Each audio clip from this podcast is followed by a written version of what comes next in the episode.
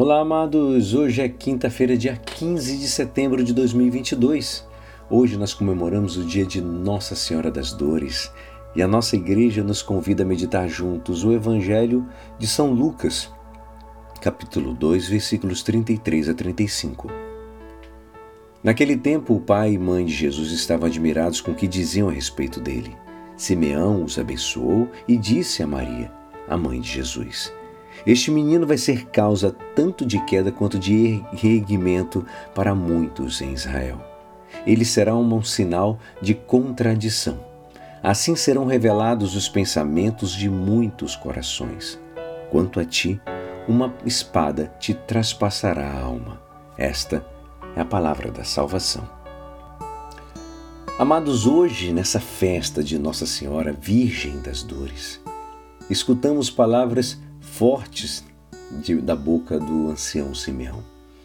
Ele fala: E a tia, uma espada traspassará a sua alma.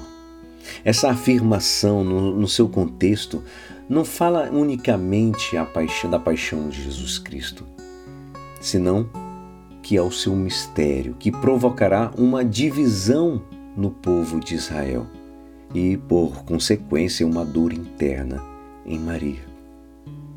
Ao longo da vida pública de Jesus, Maria experimentou o sofrimento pelo fato de ver Jesus rejeitado pelas autoridades do povoado e muitas vezes ameaçado de morte.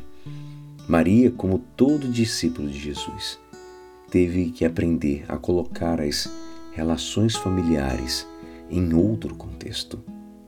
Também ela, por causa do Evangelho, tem que deixar o filho e há de aprender a não valorizar a Cristo segundo a carne, ainda quando tinha nascido dela segundo a carne.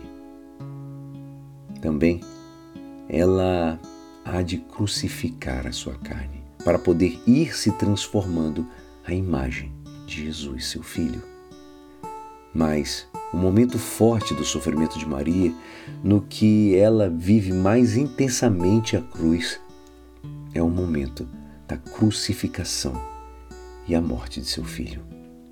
Também na dor, Maria é modelo de perseverança na doutrina evangélica, ao participar dos sofrimentos de Cristo com paciência.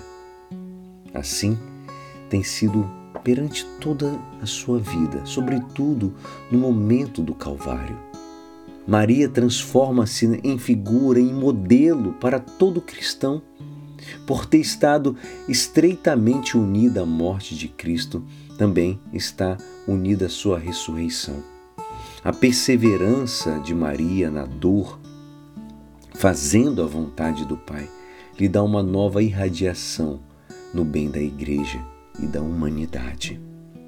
Maria nos precede no caminho da fé e no seguimento de Cristo. E o Espírito Santo conduz a nós a participar com ela nessa grande aventura. E é assim esperançoso que esta palavra poderá te ajudar no dia de hoje que me despeço. Meu nome é Alisson Castro e até amanhã. Amém.